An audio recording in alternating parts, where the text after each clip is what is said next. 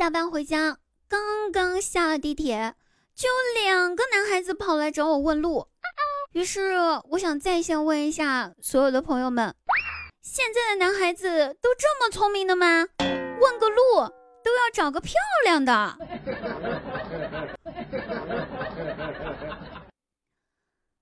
网恋受过伤，下乡插过秧，为爱呢跳过鸭绿江，在线寻找两个小哥哥。抚平我内心所有所有的创伤，不要问我为什么要两个，因为我伤的比较重呀。如果可以，我要三个，两个不够。Yeah.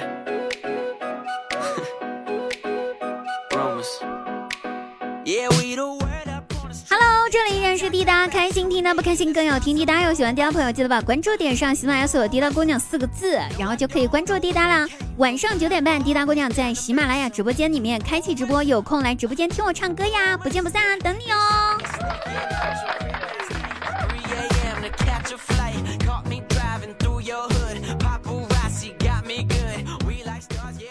晚上加班很晚了，我妈呢就给我泡了一杯咖啡给我喝，当时那个感动呀！为了表示感谢，我生生的给了妈妈一个拥抱。妈妈高兴的对我说：“哼，小样儿的，我就知道你喜欢娘炮的东西。”话是好话，可是娘炮的东西这什么鬼？听起来怎么怪怪的？谁是娘炮？举个手。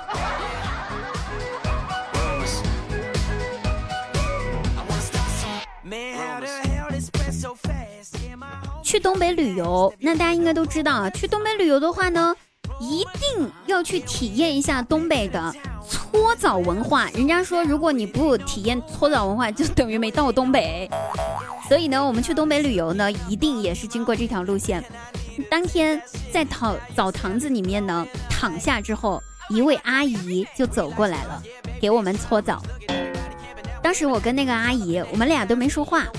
我这人吧是个话痨，你想想，话痨不说话那得多难受啊！再说了，不说话这感觉气氛有点尴尬呀，怪怪的。你在下面，一个女的在上面，这怎么想怎么奇怪吧？可是又想不到什么话题和一个陌生人聊，我就随口问了一句：“阿姨，您还没吃饭吧？” 不知道是我当时这句话的语气有问题呢，还是咋地？反正从澡堂子一出来的时候，我身上脱了一层皮。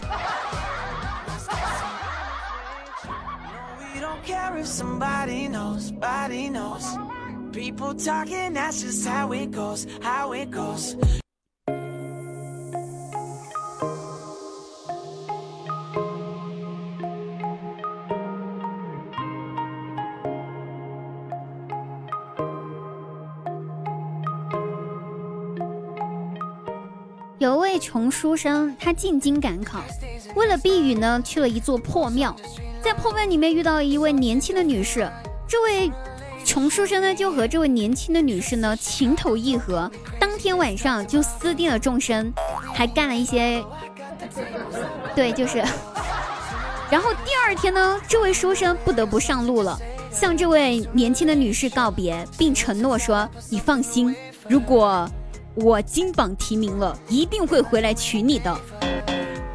当这位书生离开了之后，这位年轻的女士拿笔记下了这位书生的名字，并对自己说：“哎，这是第六十个书生了，这六十个人，总有一个人会高中的，对吧？”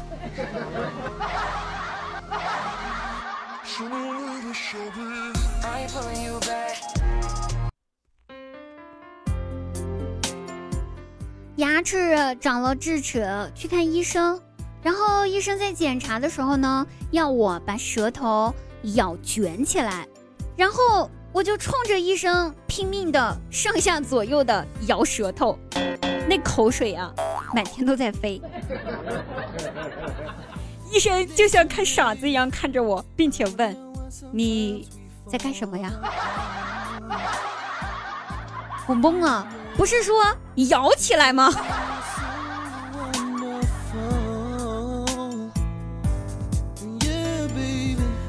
好了各位朋友，本期节目到此结束啦，我们下期再会哦，拜拜。